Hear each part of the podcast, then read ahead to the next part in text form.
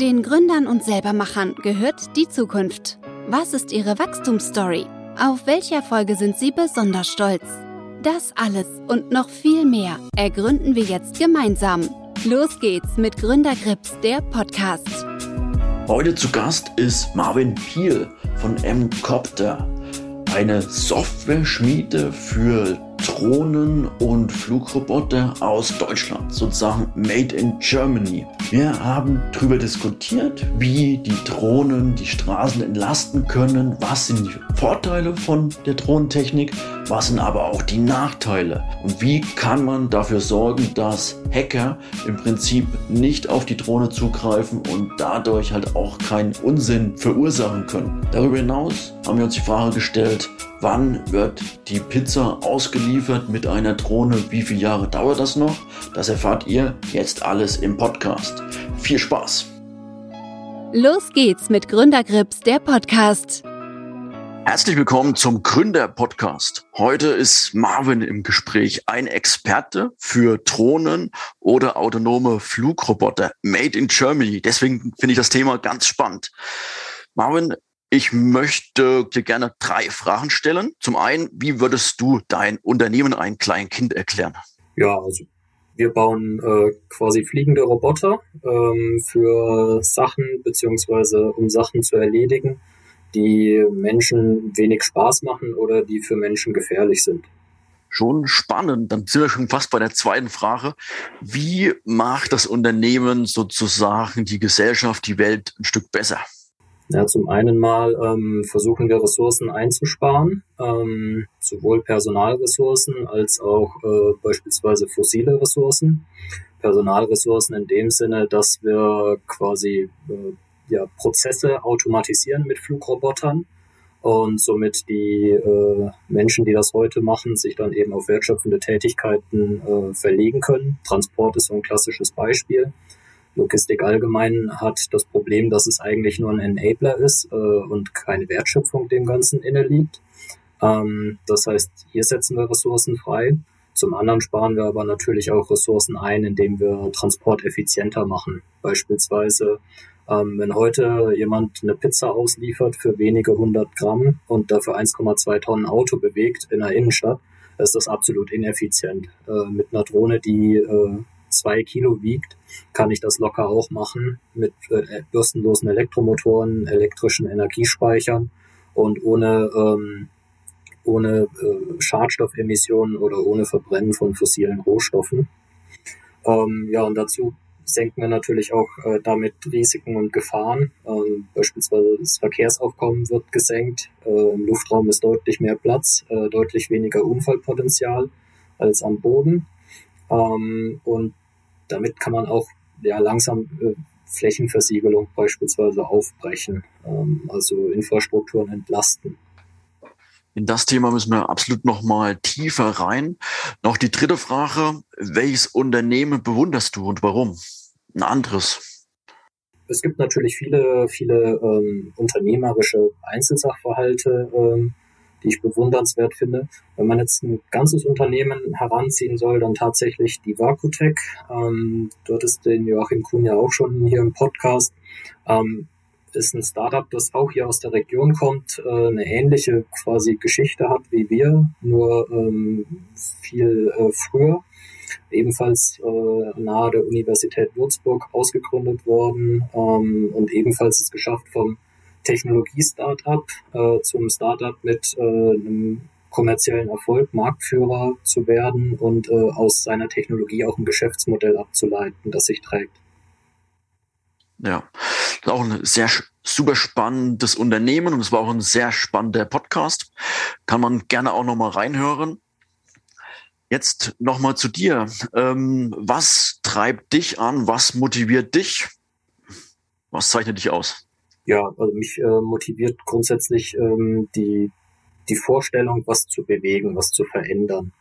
Das heißt also wirklich ähm, einen, einen aktiven Beitrag zu etwas zu leisten, was ich eben als erstrebenswert empfinde. Wie jetzt eben, ähm, also mein konkreter Fall ist, also ich fahre tatsächlich nicht gerne Auto. Ich fahre Auto, weil ich Auto fahren muss. Und ähm, ich würde es mir oftmals tatsächlich gerne sparen. Also ich bin natürlich auch beruflich ähm, hin und wieder mal unterwegs mit dem Auto, auch mal über die Autobahn. Ähm, es ist eher Mittel zum Zweck und darin liegt jetzt eigentlich für mich, gerade wenn ich äh, unternehmerisch aktiv bin, kein, kein Fahrvergnügen. Und oftmals ähm, denke ich mir, das würde ich schon gern automatisieren oder effizienter gestalten. Und äh, ja, Flugrobotik ist äh, eigentlich die klassische, aus meiner Sicht der klassische nächste Schritt, der logische nächste Schritt, ähm, Mobilität aus dem zweidimensionalen Raum, aus der Straße in den dreidimensionalen Raum, in den Luftraum äh, zu verlegen, wo ich deutlich mehr Potenzial habe. Hm. Finde ich super spannend. Ich habe jetzt in meiner Laufbahn schon in vielen Städten gelebt, auch in Nürnberg, Wien, Köln. Man muss aber sagen, es sind selten Helikopter am Himmel, auch in den großen Städten, weil man da ja vielleicht auch eine gewisse Gefahr ableiten kann, falls ein Flugtaxi sozusagen abstürzt, trifft es fast mehrere Häuser, Stadtteile. Was hat sich da verändert? Was ist da sicherer geworden? Zum, zum einen mal entwickelt sich das Thema Autonomie immer weiter voran. Also beispielsweise ähm, im, im Bereich Automotive wird viel über das Thema gesprochen. Aber im Bereich Automotive ist das Thema deutlich komplexer. Ähm, im, im, Luftraum ist es deutlich leichter zu lösen, weil man beispielsweise viele Parameter wie äh, äh, Zugänglichkeiten, ähm, Infrastruktur, Straßenführung, aber auch Fußgänger, Unberechenbarkeiten. Also der Klassiker ist ja der Ball, der auf die Straße rollt und das zu erwartende Kind, das dem Ball hinterher rennt. Ähm, das sind alles so Problemstellungen, die man im Luftraum nicht hat. Das andere Thema, wir speziell beschäftigen uns äh, im Bereich Flugrobotik mit Multicopter-Systemen. Das heißt, ähm, ja, unbemannten Flugsystemen, die äh, mehrere bürstenlose Motoren und Propeller haben. Ähm, das heißt auch eine gewisse Ausfallsicherheit und Redundanz mit sich bringen dadurch gewissermaßen ineffizienter sind. Also ich kann mir das vorstellen, wenn ich äh, wie bei einem Hubschrauber einen großen Rotor habe, ähm, dann kann ich mit dem deutlich mehr Auftrieb erzeugen, als wenn ich auf der gleichen Fläche acht äh, Motoren mit acht Propellern habe. Ähm, aber dafür habe ich eben eine höhere Ausfallsicherheit und eine höhere Zuverlässigkeit realisiert. Das stimmt. Und wie ist es sozusagen, ihr seid ja eigentlich auch eine Software-Schmiede. Wie ist es mit der Anfälligkeit für Hackerangriffen? Grundsätzlich ähm, ist das so ein Szenario, was immer äh, ja, durchgespielt wird, auch als Horrorszenario. Man hat verschiedene ähm, Sicherheitsmechanismen. Zum einen mal, um den Hackerangriff gar nicht erst zuzulassen, den ähm, quasi abzuwehren vorab. Zum anderen aber auch, also nicht nur bei den Motoren und Propellern haben wir Redundanzen. Ähm, anfällig für Hackerangriffe sind in der Regel Kommunikationssysteme. Das heißt äh, Systeme, von denen Signal entweder von außen nach innen kommt oder ein Signal von innen nach außen gesendet wird und das abgefangen, ähm, verfälscht oder äh, ein verfälschtes Signal vorgegaukelt wird. Das heißt, auch hier arbeitet man dann oft mit Redundanzen. Das heißt, zwei unterschiedliche Kommunikationssysteme, die sich auf unterschiedlichen beispielsweise Frequenzen unterhalten und äh, eine Art Supervising, die dann auch sowas wie Plausibilität überwacht, um zu sehen, ähm, wo ist jetzt hier gerade ein potenzielles Einfalltor für einen Angriff von außen. Ja, verstehe ich. Was ich auch ganz spannend finde und was auch so ein bisschen hinderlich ist für die Automatisierung auf den Straßen, dass halt ähm, so autonome Fahrzeuge, wenn es nur autonome Fahrzeuge gäbe, die miteinander sprechen, wäre der Verkehr viel fließender. Das ist ja sozusagen dann im Himmel eine grüne Wiese. Da kann man das dann wahrscheinlich sehr effizient gestalten. Ja, das äh, ist so ein bisschen die Überlegung ähm, oder auch die Zukunftsvision dahinter. Und ähm, vor allem auch, also das, was du jetzt ansprichst, im Straßenverkehr gibt's das ja noch gar nicht. Das müsste ja in Anführungszeichen nachgezogen werden. Ähm, Im Bereich der unbemannten Luftfahrt versucht man das jetzt äh, von vornherein zu gewährleisten. Also man hat ja bereits im Luftraum bemannte Flugsysteme. Jetzt kommen die unbemannten Flugsysteme als neuer Player hinzu. Und äh, im Bereich der ähm, Regulierung versucht man jetzt von vornherein Traffic Management Systeme in Betrieb zu nehmen ähm, um damit eben von vornherein kollaborativen, sicheren und effizienten Luftraum zu ermöglichen. Ähm, schauen wir vielleicht nochmal zurück. Wie ist eigentlich die Idee entstanden, an Ihrem Unternehmen zu arbeiten? Ähm, wo, wie waren die ersten Schritte? Mhm. Ja, im Endeffekt geht die ähm, Gründung von Encopter bereits aufs Jahr 2010 zurück. Mein Kollege, ähm, der Dr. Nils Gargeig, ähm, war damals der erste wissenschaftliche Mitarbeiter am neu gegründeten Lehrstuhl für Informationstechnik für Luft- und Raumfahrt an der Uni in Würzburg und äh, hat dort seine Stelle als wissenschaftlicher Mitarbeiter angetreten und sein Promotionsvorhaben. Er hat sich dort ähm, im Projekt äh, mit dem Thema autonome Innenraumerkundung mit Drohnen befasst und am Lehrstuhl ähm, eine der zwei Forschungsrichtungen, nämlich Flugrobotik, äh, übernommen da die Lehr- und Forschungsveranstaltungen äh, aufgebaut, initiiert und ja, damit schon gewissermaßen ähm, Aufmerksamkeit erzeugt. Also wenn, wenn Gäste am Lehrstuhl waren, haben die sich immer schwer für die, äh, für die Autonomiesysteme. Das waren damals Sensorsysteme an Quadrocoptern äh, interessiert, LIDAR-basiert, Infrarot-basiert, Ultraschall-basiert, zur Hinderniserkennung, Kollisionsvermeidung, zur aktiven Abstandsregelung. Und ähm, vor allem hatten wir auch eine Entwicklungsplattform, äh, das Quadrotor Control System entwickelt, das eben die, die Arbeit Step by Step äh, und absturzsicher auch im Labor ermöglicht hat.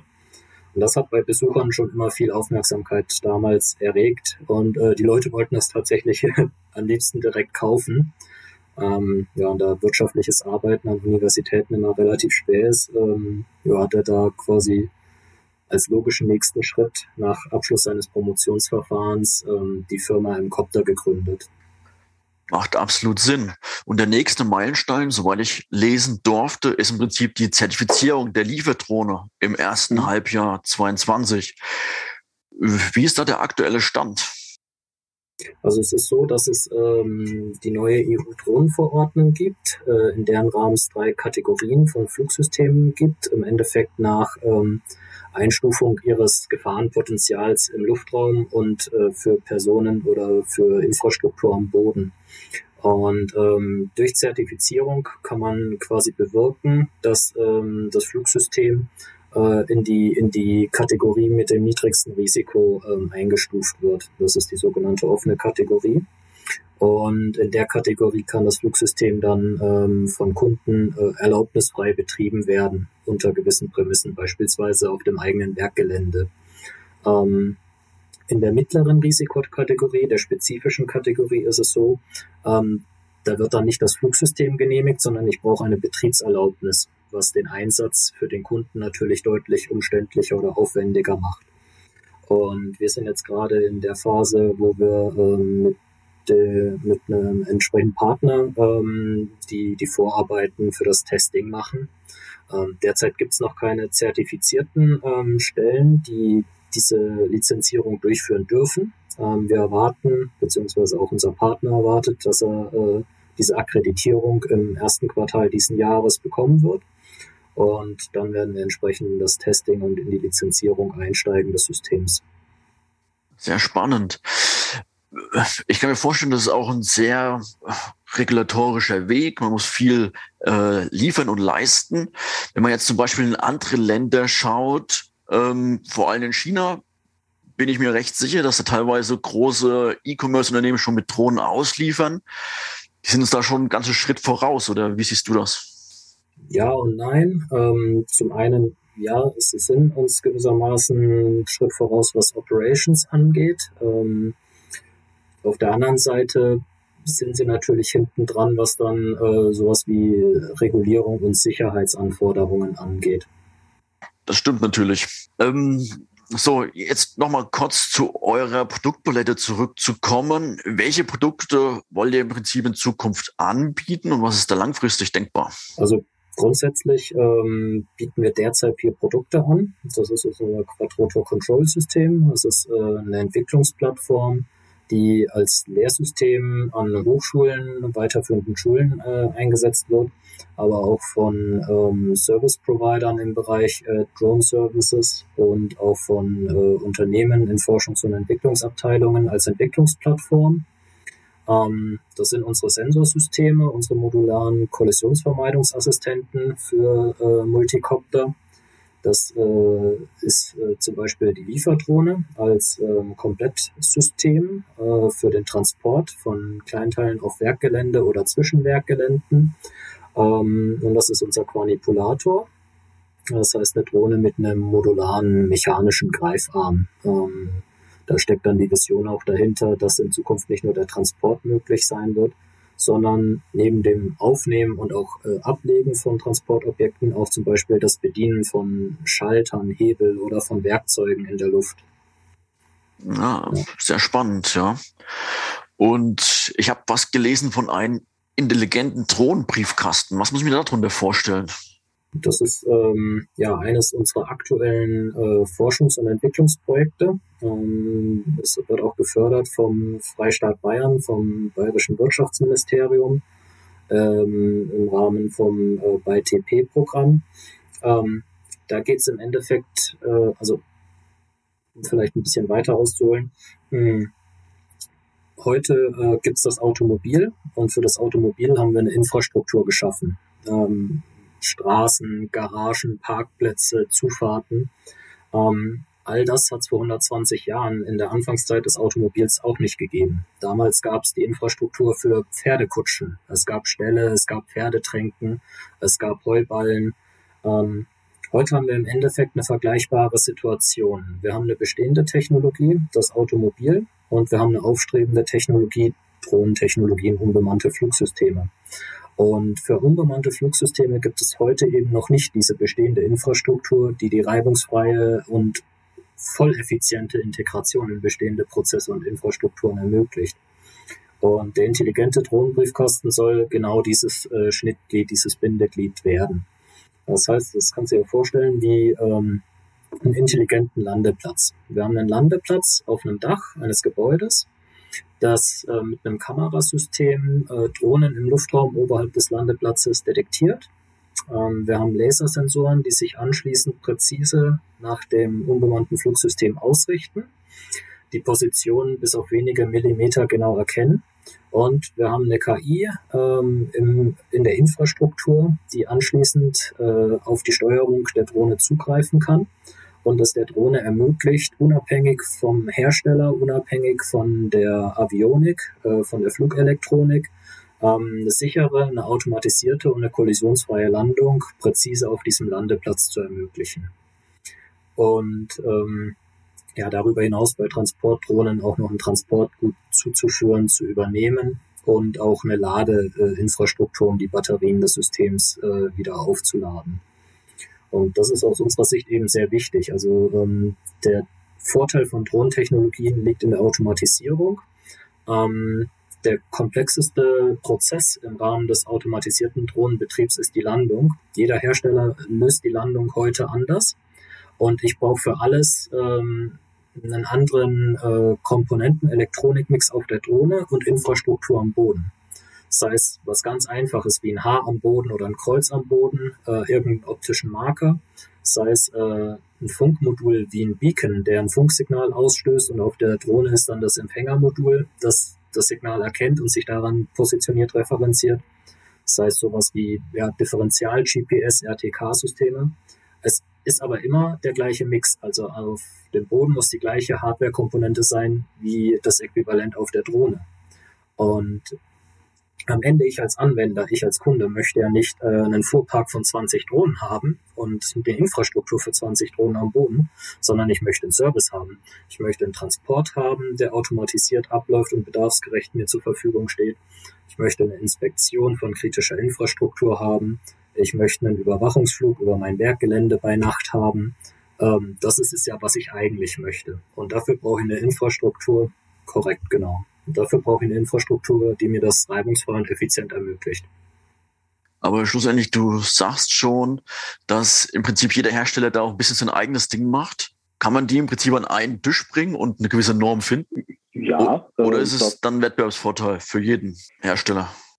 Das äh, ähm, bleibt so, also die Erwartungshaltung geht dahin, dass es kein Wettbewerbsvorteil sein kann, kein Wettbewerbsvorteil sein wird.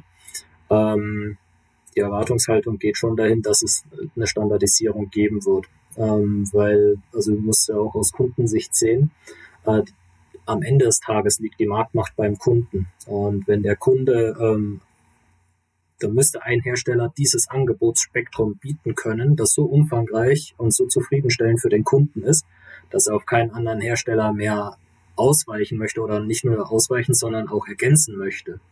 Und ja, also wenn man sich äh, den Wettbewerb anschaut, ist das eher nicht zu erwarten. Also sagen wir mal für mich so ein bisschen übersetzt in die heutige Zeit, müsste sich dann so eine Art Apple entwickeln, was im Prinzip ein Universum hat, wo alles miteinander kommuniziert und wo auch unterschiedliche Produkte sind. Ich würde sogar sagen, äh, etwas, was noch stärker ist als Apple, weil ähm, auch Apple hat ja nur eine Marktabdeckung von ja, x Prozent, muss ich ehrlich sagen, dass ich mich da jetzt nicht auskenne. Und der Rest wird von Android-Plattformen verschiedener Hersteller dann bedient oder sogar Microsoft hat ja, soweit ich weiß, eine eigene Plattform in dem Bereich, bietet eigene Endgeräte dazu an. Das stimmt. Also bei Apple habe ich mal gehört, im Prinzip Marktanteil von 20 Prozent, aber 80 Prozent der Gewinne, die der Markt hergibt, verdient Apple halt durch die starke Marke und durch diese Kommunikation miteinander. Aber wir sind vom Thema, glaube ich, ein bisschen abgewichen. Wie siehst du die Wettbewerbsvorteile, die entstehen könnten langfristig? Beziehungsweise, ja, wie steht man aktuell im Vergleich zur Konkurrenz? Ähm, man muss sagen, dass wir einen sehr spezifischen ähm, Unterschied zu den Hauptkonkurrenten haben. Ähm, nämlich der, dass unser Fokus äh, im Bereich der Software äh, und im Bereich der Autonomie liegt. Das heißt, im Vergleich zur Konkurrenz äh, sind wir kein klassisches ähm, Drohnenherstellerunternehmen, das ähm, im Bereich äh, ja, Luft- und Raumfahrt äh, angesiedelt ist, das eher maschinenbaulastig ist, sondern wir sind sehr spezifisch informationstechnologielastig. Und da gibt es im Wettbewerb ähm, kaum vergleichbare Konkurrenten. Das liegt tatsächlich auch an der sehr spezifischen Ausbildungsrichtung. Ähm, also wir kommen ja aus dem Lehrstuhl für Informationstechnik für Luft- und Raumfahrt. Ähm, das ist deutschlandweit tatsächlich auch der einzige Studiengang, den es in der Form gibt. International gibt es eine Handvoll ähm, vergleichbarer Lehrstühle, Institute und Studiengänge. Und in der Regel ist ähm, Luft- und Raumfahrttechnik noch Maschinenbau-lastig. Das heißt, das ist wirklich äh, der zentrale Aspekt, der uns unterscheidet.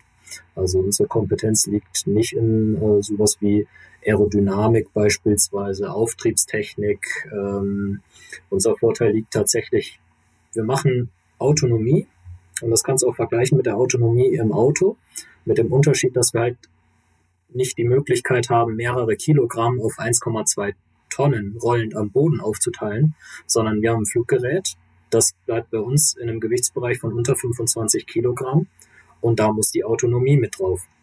Das betrifft sowohl Sensorik als auch Flugelektronik und ähm, dafür brauchen wir halt die entsprechende, wir müssen die zur Verfügung stehende Prozessorleistung in den Gewichtsbereichen mit der Sensorik so effizient mit unserer Software verknüpfen, dass das alles reibungsfrei und in Echtzeit funktioniert und zuverlässig ist, parallel. Ja, und dafür stehen uns wenige hundert Gramm zur Verfügung.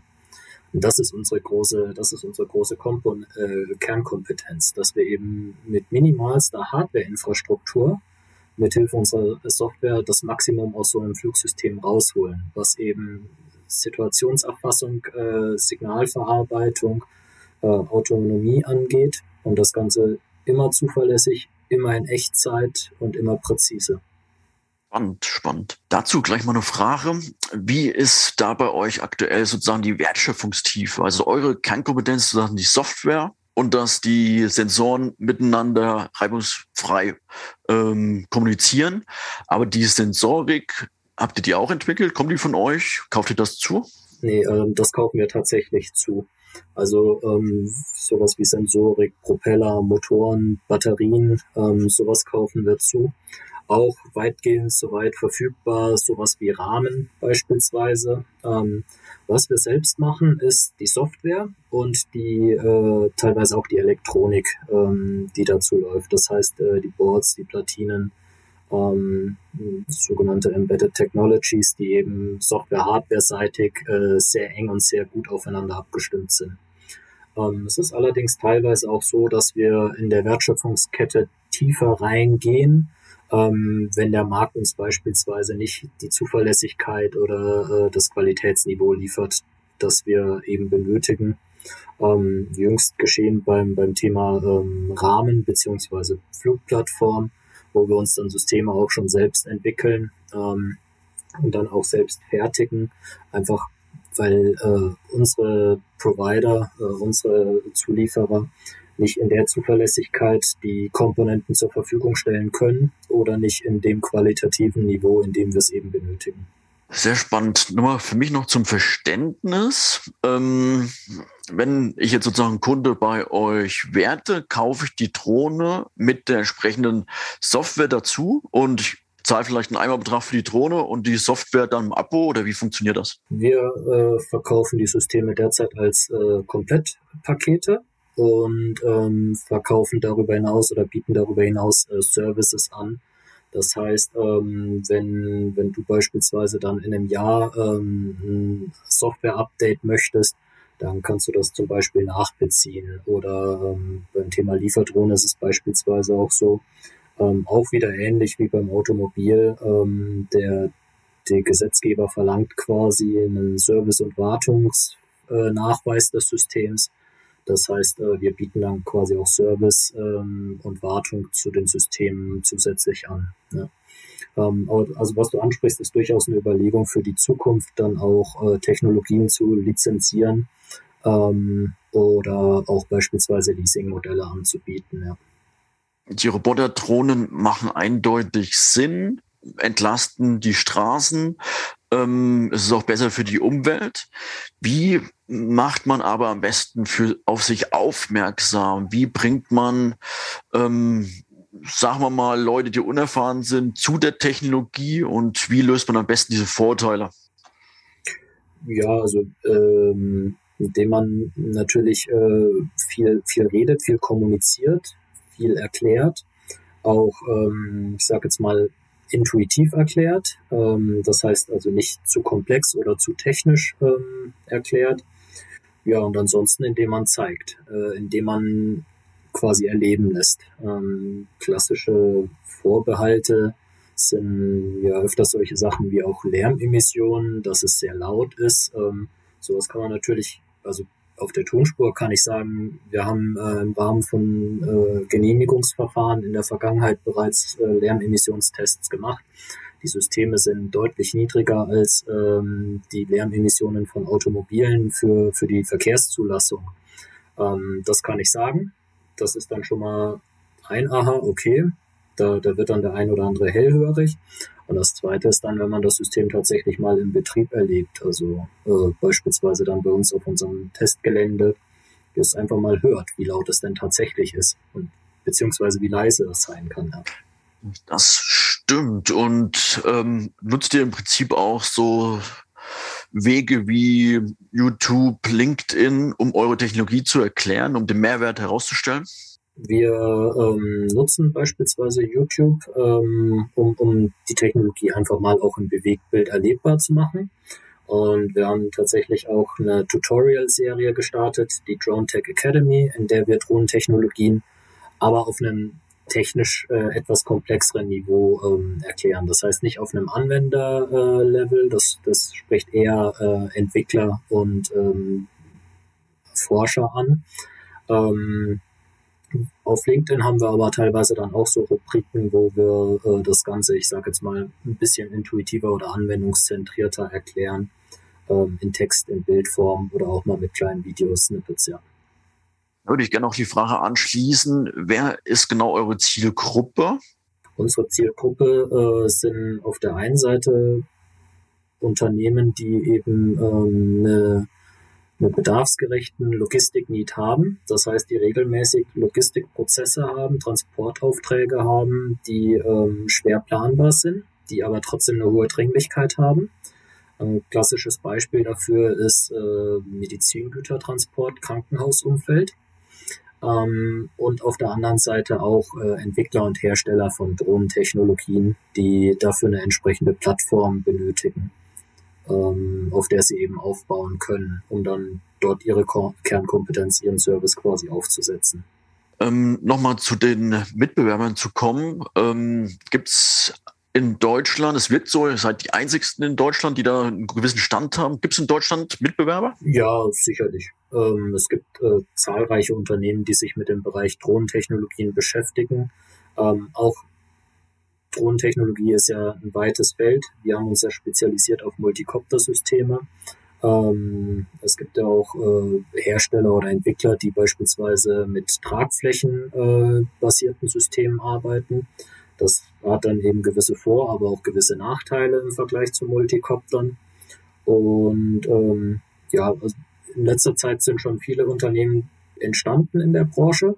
Man muss aber auch sagen, dass hier ähm, eine hohe, ein hoher Umschlag quasi herrscht. Ähm, das haben wir in den letzten Jahren schon festgestellt, dass sich da die Branche gewissermaßen professionalisiert hat und sich herauskristallisiert, wer eben äh, mit seinen Kompetenzen länger am Markt bestehen kann. Hm, macht eindeutig Sinn, ja. Um die Kompetenz im Unternehmen zu halten, lohnt sich ja halt auch heftig zu investieren in die Mitarbeiter. Wie fördert ihr die Unternehmenskultur? Ja, es sind äh, so Kleinigkeiten, ähm, wie ich sage jetzt mal, ja, das Honorieren von, von besonderen Leistungen, ähm, auch mal äh, ja, ohne, ohne ähm, ich sage jetzt mal Verpflichtung, also so kleine Überraschungen. Ne? Ähm, wir haben zum Beispiel mal eine Zeit lang, wenn ein Mitarbeiter eine besondere Entwicklung gemacht hat oder ein besonderes Ergebnis erzielt hat, ähm, sogenannte City-Gutscheine, einfach so kleine äh, Wertgutscheine, die man einem Mitarbeiter eben auch mal so steuerfrei geben kann, ähm, ein, äh, einen Monat gegeben. Oder ansonsten natürlich auch so größere Sachen wie ein regelmäßiges Mitarbeitergespräch, ähm, eine Zielvereinbarung und damit dann verknüpft Anreize. Und wir, wir setzen zum Beispiel auch ein Mitarbeiterbeteiligungsprogramm für ähm, Phantom äh, Shares, sogenannte Gewinnbezugsrechte, virtuelle Beteiligungen äh, auf, wo dann die Mitarbeiter zum einen mal natürlich ähm, auch direkt vom Unternehmenserfolg profitieren können und so dann äh, ja gebunden und motiviert werden können. Absolut, das halte ich für wertvoll. Wie sind da die Erfahrungen? Kommt das gut an bei den Mitarbeitern? Ja, das, das kommt sehr gut an bei den Mitarbeitern. Also insbesondere auch so kleine, man sagt ja kleine Geschenke erhalten die Freundschaft. Ähm, sowas, was auch nicht im Arbeitsvertrag drin steht oder was vorher auch gar nicht ausgelobt wurde, was einfach so mal äh, dem Mitarbeiter als äh, ja, kleine Motivation oder auch Wertschätzung äh, gegeben wird. Sowas kommt immer sehr gut an. Und natürlich, also Mitarbeiterbeteiligungen, ähm, das kommt schon auch sehr gut an. Kann ich mir gut vorstellen. Vom Kern her seid ihr ja sozusagen eine Software-Schmiede, wenn ich mal betonen darf. Ich kann mir vorstellen, aber in dem Bereich ist der Fachkräftemangel besonders stark. Was tut ihr, um gute Leute zu gewinnen? Ja, also zum einen mal ähm, arbeiten wir sehr eng mit Hochschulen, Universitäten zusammen. Ähm, das betrifft schon ähm, ja die, die Betreuung und Unterstützung im Rahmen von studentischen Arbeiten, Bachelorarbeiten, Masterarbeiten wo wir Themen vergeben in Kollaboration mit Hochschulen und dann eben auch ähm, Arbeiten betreuen, ähm, dann Praxisbezug herstellen zwischen Forschung und Anwendung. Und zum anderen arbeiten wir natürlich auch mit Hochschulen zusammen in äh, ja, Forschungs- und Entwicklungsprojekten, ähm, das heißt in sogenannten Drittmittelprojekten. Ähm, um da eben am Puls der Zeit zu bleiben, ähm, auf dem Laufenden zu bleiben, was sich auch technisch an den Hochschulen Neues entwickelt. Äh, da bekommt man sehr gut die aktuellen Trends mit, aber eben natürlich auch, um den Kontakt zu den Hochschulen und den Studierenden dort äh, herzustellen und zu halten, vor allem auch. Für mich als recht langfristig denkender Mensch ist auch immer die Frage, wo kann das Unternehmen in fünf bis zehn Jahren stehen? Habt ihr schon irgendwie eine Art Vision gewonnen? Wo ihr da mhm. stehen wollt? Man muss ehrlich sagen, wir sehen ein sehr großes Potenzial, ein gewaltiges Potenzial in dem Thema intelligente Infrastruktur. Das heißt also insbesondere in dem intelligenten Drohnenbriefkasten, über den wir äh, vorhin schon gesprochen haben. Das ist für uns die Enabling-Technologie, ähm, um, um in der Zukunft Drohnen in zivilen und industriellen Use Cases reibungsfrei zu integrieren. Und darin sehen wir ein gewaltiges Marktpotenzial. Also in drei bis fünf Jahren beispielsweise, ähm, kann das schon, können wir schon so weit sein, ähm, dass jeder Industrielle und jeder im medizinischen Umfeld, der neu baut, sich überlegen wird, ob er nicht einen Drohnenbriefkasten auf seinem Dach äh, von vornherein vorsieht und installiert. Und 10 bis 20 Jahre in die Zukunft gedacht, da können wir schon an dem Punkt sein, wo niemand mehr bauen wird, ohne so eine Infrastruktur äh, integriert zu haben. Und das ist äh, das Potenzial, das wir da sehen. Und das ist auch der Ausblick, den wir sehen. Dieser Drohnenbriefkasten, der ist durchaus sehr spannend. Ähm, wenn ich es mal vergleichen darf mit Flughäfen, das ist ja mehr oder weniger auch ein regionales Monopol. Wenn ihr jetzt auf dem Dach von einem Krankenhaus Würzburg so einen Drohnenbriefkasten installiert habt, habt ihr ja mehr oder weniger auch, ähm, sagen wir mal, einen gewissen, gewisse Verhandlungsmacht, einen gewissen Wettbewerbsvorteil. Stimmst du dazu? Ja, äh, ja, also sicherlich man, wenn man in dem Moment, in dem man ähm, da eine gewisse Marktdurchdringung erzielt hat, äh, kann man dann natürlich auch gewisse Standards setzen. Ähm, das wird automatisch so sein. Also man arbeitet dann ja auf einem gewissen Technologiestandard und ähm, jemand, der daran andocken möchte, wäre dann natürlich gezwungen, den zu erfüllen oder gezwungen nicht, aber äh, im ersten Moment angehalten. Aber tatsächlich ist es so, dass unser Ziel damit schon ist, ähm, eine universelle Infrastruktur zur Verfügung zu stellen, die ähm, herstellerunabhängig ähm, genutzt werden kann. Ja, das heißt also, ähm, der, die Marktmacht oder ähm, das, das Potenzial liegt für uns in der Technologie und in den Möglichkeiten der Technologie und wie wir die Technologie schützen beispielsweise über Geheimhaltung unserer Software, über äh, spezifisches Zusammenspiel zwischen Software und Hardware, ähm, aber auch über äh, Patente beispielsweise. Also allein auf den intelligenten Drohnenbriefkasten haben wir derzeit zwei Patente in der Anmeldung. Ähm, unternehmensübergreifend haben wir ein Patent bewilligt, sieben Patente in der Anmeldung. Ähm, das heißt, da, darin sehen wir eher den Schutz äh, unserer Technologien. Und ansonsten möchten wir mit der Technologie schon den, auch den, den äh, breiten Einsatz der Technologie ermöglichen und eben nicht von einem Unternehmen abhängig machen. Sehr spannend. Also ich kann mir auch vorstellen, dass Potenzial immens ist, dass man da in 15, 20 Jahren schon sehr smart arbeiten kann. Was mich in Bezug auf das ein bisschen verwundert hat, in einer Präsentation von euch habe ich Exit 2025 gefunden. Wie ist das zu verstehen? Also, was ist 2025 und warum nennt ihr das Exit? Ja, ähm, das ist, ich sag mal, ist eine Zukunftsprognose, ähm, die, die natürlich nicht in Stein gemeißelt ist. Das ist aber ein aktuelles Szenario, das wir für ähm, am wahrscheinlichsten halten. Ähm, wir sind Technologieunternehmen. Wir äh, fokussieren uns auch darauf, unseren Technologiestack auszubauen und unseren Technologiestack ähm, über Know-how und IP zu festigen. Ähm, wir gehen derzeit auch gar nicht so stark in die vertriebliche Akquise beispielsweise, sondern wir versuchen die Technologien immer weiter am Anwendungsszenario und am Kundennutzen auszubauen. Und wir gehen tatsächlich davon aus, ähm, das ist das aus unserer Sicht derzeit realistischste Szenario, ähm, wir haben einen gesättigten, teilweise sogar schon übersättigten Automobilmarkt, ähm, in dem in der Zukunft Ressourcen frei werden. Und diese Ressourcen ähm, werden innerhalb kürzester Zeit, das heißt sehr schnell von den entsprechenden Haltern der Ressourcen umgemünzt werden können. Und wir gehen davon aus, dass insbesondere aufgrund der Nähe einmal der Märkte zueinander, aber auch der Technologienähe ähm, eine um Investition im Automobilsektor auf unbemannte Flugrobotik kommen wird. Und wir gehen zum jetzigen Zeitpunkt davon aus, dass ähm, es für ein Unternehmen in der Branche ähm, deutlich schwieriger sein wird, diese Investitionen zu tätigen, um selbst diese Ressourcen aufzubauen. Und deswegen äh, halten wir derzeit das realistischere Szenario, dass hier um, um investiert wird und dass wir dann in dem Zusammenhang für jemanden der schon in dem Bereich ist, der frei werdende Ressourcen hat, ein interessantes Übernahmeziel werden. Ähm, nichtsdestotrotz haben wir natürlich auch äh, weitere Szenarien äh, in unserer Planung, die dann den eigenen Aufbau von Fertigungsressourcen ähm, zum Beispiel äh, vorsehen oder die auch die Lizenzierung oder Beauftragung von Fertigung ähm, vorsehen. Ähm, da, da ist das nur das Szenario, das wir derzeit als real, am realistischsten einschätzen. in dieser Präsentation, die du ansprichst. Alles klar, verstehe ich. Also schlussendlich stehen da alle Wege zur Verfügung. Und ich kann mir schon vorstellen, wenn ein Automobilhersteller mit den starken Cashflows, die so ohne weiteres haben und teilweise auch das Cash, was die in der Bilanz haben, dass das ein spannender Markt sein könnte und dass man da eventuell auch mit denen dann zusammen was kreiert. Ja, kann ich mir auch gut vorstellen durchaus denkbar. Ähm, für mich noch eine Frage. Du meintest, Fokus ist erstmal die Anwendung und der Kundennutzen.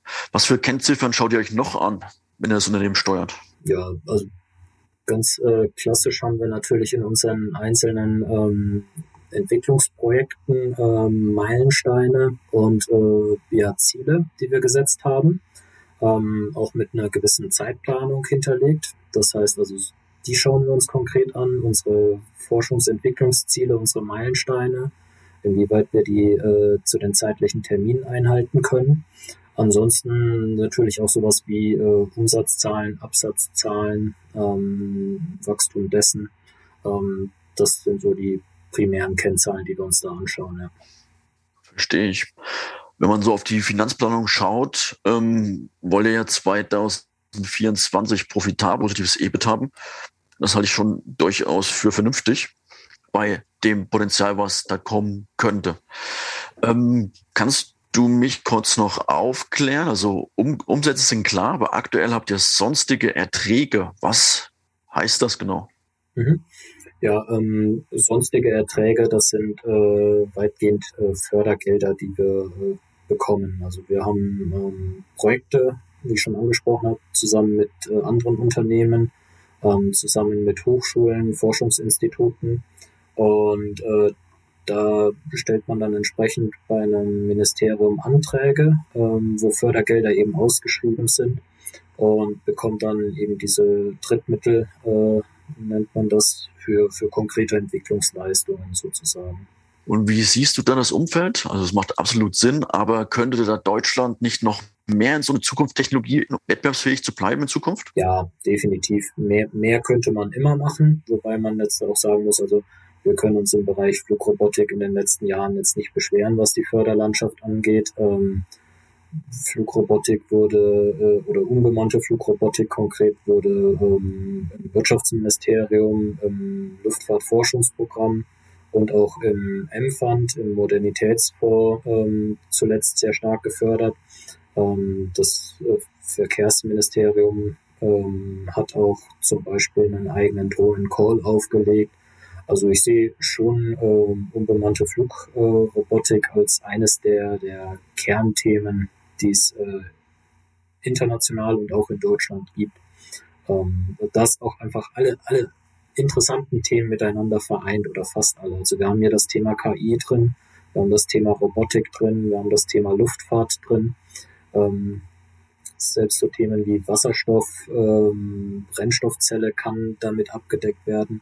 Das sind eigentlich alle interessanten Themen der Zukunft. Äh, Kommunikation ist drin, IT-Security hast du angesprochen, ist drin. Mir fällt jetzt spontan eigentlich keines der Kernthemen äh, der, der aktuellen Zeit und zu erwarten der nächsten Jahre ein, das von Flugrobotik nicht tangiert wird. Das stimmt, das ist ein sehr spannendes Feld und das sollte Deutschland halt auch irgendwann mal mitführend sein. Das wäre schon super wichtig. Definitiv, ja. Ja. Jetzt würde ich gerne noch mal auf ein paar allgemeine Fragen kommen, die andere Gründe auch sehr interessieren. Jetzt habt ihr ein sehr spannendes Feld und habt schon einiges bewegt. Hattest du im Prinzip Vorbilder, andere Unternehmer, an denen du dich orientieren konntest? Ja, ich habe das ja eingangs äh, kurz erläutert. Also es gibt dann immer mal so, ähm, so Geschichten, an denen man sich äh, orientiert, orientieren kann. Ähm, das muss man aber auch ehrlich sagen, das sind bei mir jetzt weniger konkrete Geschichten äh, oder konkrete Vorbilder in Personen, dass ich jetzt zum Beispiel sagen würde, ich finde ähm, Elon Musk oder Jeff Bezos oder Vergleichbare sehr spannend, sondern das sind dann so ja einzelne Coups oder einzelne Sachen, die ich spannend oder interessant finde. Es muss auch gar nicht immer von äh, Erfolg gekrönt gewesen sein. Also ich Elon Musk das Beispiel, dass er in Brandenburg äh, ohne Genehmigungen ähm, eine Fabrik äh, in die Landschaft stellt und einfach anfängt zu machen, bevor er eine, eine Rechtssicherheit hat. Das finde ich äh, mutig und bemerkenswert zugleich. Hm, das wäre jetzt so ein Beispiel. Das fand ich auch sehr spannend. Und deswegen ist die Frage auch so wichtig, sich vielleicht auch mal einzelne Beispiele rauszupicken. Beim Dr. Kuhn fand ich auch ganz spannend, dass er einfach äh, Wacker und Wacker Chemie nannte. Ähm, fand ich auch eine ganz spannende Story, dass man da halt erstmal die Infrastruktur geschaffen hat, bevor man anfangen konnte, ähm, sozusagen Chemikalien zu mixen, will ich mal ganz grob sagen. Das ist schon spannend halt zu schauen, wie ist die Philosophie, macht sich ein Unternehmer sozusagen abhängig von der ähm, oder in diesen regulatorischen Korsett oder denkt einfach neue Wege. Und ich glaube, es ist wichtig, einfach neue Wege zu gehen, da ein bisschen anders zu denken. Und das hat der Mars schon wirklich gut gemacht. Ja. Darf ich fragen, auf welche Fehler du besonders stolz bist, aus welche Fehler man lernen konnte? Ähm, eigene Fehler nimmst du an, nehme ich an, meinst du? Hm. Wäre gut, ja. Oder wie du möchtest. Wenn dir was anderes einfällt, auch gerne. Ja, eigene Fehler. Ähm, Beispielsweise ähm, bin zuletzt öfters mal in, in Gesprächen gewesen ähm, über, über Gründerpersönlichkeiten und was eine Gründerpersönlichkeit ausmacht. Und manchmal habe ich den Eindruck, wenn man mit anderen Leuten spricht, dann ist für die, haben, haben viele anderen Menschen ein klares Bild von einer Gründerpersönlichkeit. Und ich muss für mich sagen, ich habe eigentlich kein klares Bild von der Gründerpersönlichkeit. Ich könnte eigentlich, äh, ich könnte jetzt keine Attribute ähm, nennen, die eine Gründerpersönlichkeit so per se ausmacht. Und äh, ich kann zum Beispiel auch von mir sagen, dass, dass ich ähm, nicht von Anfang an vorhatte, ähm, mal als unternehmerisch tätig zu sein oder aktiv zu sein. Also ich bin beispielsweise den Weg darüber gegangen, ähm, Sachen auszuprobieren und festzustellen, was mir nicht gefallen hat. Also ich war beispielsweise nach meinem Studium zuerst bei einem großen Konzern. Ich war bei PwC in der Wirtschaftsprüfung. Ich habe festgestellt, das hat mir nicht gefallen. Anschließend ähm, war ich als, als äh, Analyst beziehungsweise im Small Microcap Bereich äh, tätig, ähm, freiberuflich noch als Dozent. Das hat mir schon besser gefallen, ähm, aber äh, es war irgendwie noch gefühlt in meiner eigenen Wahrnehmung sowas, was ich jetzt mache, aber was ich nicht, wo ich mich nicht in 20 Jahren noch gesehen habe. Und dann habe ich, äh, bin ich zu M-Copter gekommen ähm, und ich habe mir das mehr oder weniger zwei Wochen erstmal auch als Praktikant angeschaut, bin habe dann da in einem kleinen Kontingent gearbeitet und irgendwie habe ich dann mit dem Reinwachsen immer mehr gemerkt, dass das, dass mir das gefällt und dass das genau das ist, wo ich auch ähm, ein Potenzial sehe und wo ich genau das sehe, was ich auch zwischenzeitlich mal gesagt hatte, wo ich gesehen habe, ich kann was bewegen. Also ich kann zum einen mal in der Organisation mit meinen Fähigkeiten, mit meinen Kompetenzen was bewegen, aber auch wir als Team ähm, bewegen etwas. Ja, wir verändern die Welt, wir, wir ähm, bringen hier, wir machen Ressourcen besser nutzbar, ähm, wir, wir schaffen höhere Effizienz, höhere Nachhaltigkeit für die Zukunft. Und ja, jetzt gehe ich quasi darin auf. Aber ähm, ich, ich wusste nicht mit 16 oder mit 18 oder was man da für Meilensteine auch immer hat, dass äh, dort meine Zukunft liegen wird. Ich habe das mehr oder weniger per Trial and Error bin ich zu diesem Punkt gekommen. Das ist, glaube ich, ganz wesentlich, dass man viel ausprobieren muss, weil man weiß einfach gar nicht, wie es ist. Es kann einem keiner so richtig sagen, sondern man muss, muss es ausprobieren und spüren, ob es was für einen ist. Und das ist, glaube ich, wirklich ein wesentlicher Punkt. Hast du noch andere Tipps für frische Gründer? Ja, also ein, ein Tipp ähm, ist immer, sich nicht unterkriegen zu lassen. Ähm, das ist, also, glaube ich, natürlich, dass man an Punkte kommt, äh, wo, wo man mit Widerständen zu kämpfen hat, auch mit Hindernissen. Und ähm, oft wird, glaube ich, in der Öffentlichkeit im Nachgang, man, man sieht ja immer nur die Erfolge. Das ist im Unternehmertum, denke ich, genauso wie im Sport. Man sieht aber nicht, wie man zu diesen Erfolgen gekommen ist. Und ähm, wie man zu den Erfolgen kommt, das ist äh, teilweise wirklich harte Arbeit.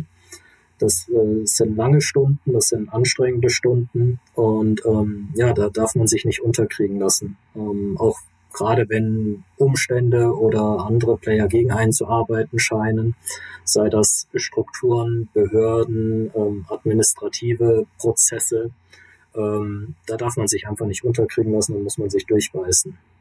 Ja, das denke ich auch, dass man da immer dranbleiben muss und die Hürden dann Schritt für Schritt nimmt.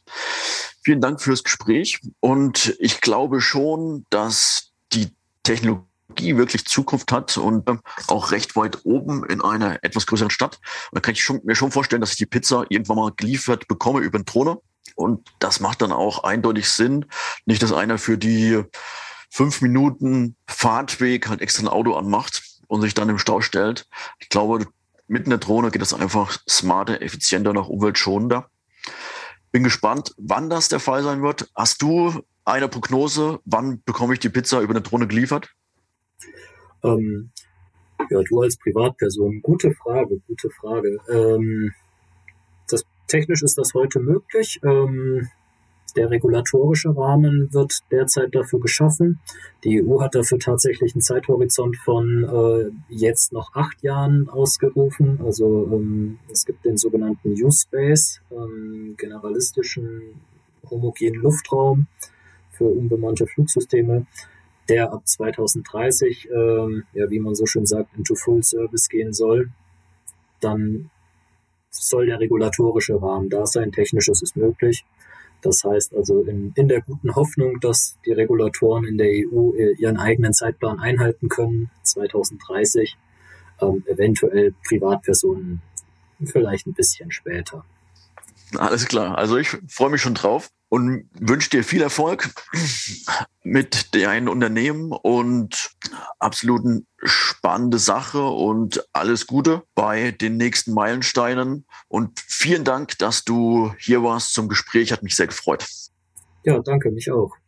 Servus, Marvin. Ciao. Ciao. Gründern gehört die Zukunft. Wir möchten im Podcast Gründerkrips Ihnen ein paar Gründer vorstellen und auch gründergeführte Unternehmen besprechen. Warum? Man kann im Gespräch mit den Gründern einiges lernen für sein eigenes Business, aber auch für seine Investmentphilosophie. Deswegen würde ich mich freuen, wenn Sie unseren Podcast Gründerkrebs unterstützen, indem Sie ihn bewerten auf den Plattformen und einen Kommentar dalassen. Es freut mich sehr, dass Sie das Gespräch verfolgt haben. Ich wünsche Ihnen einen schönen Tag. Ihr Florian König.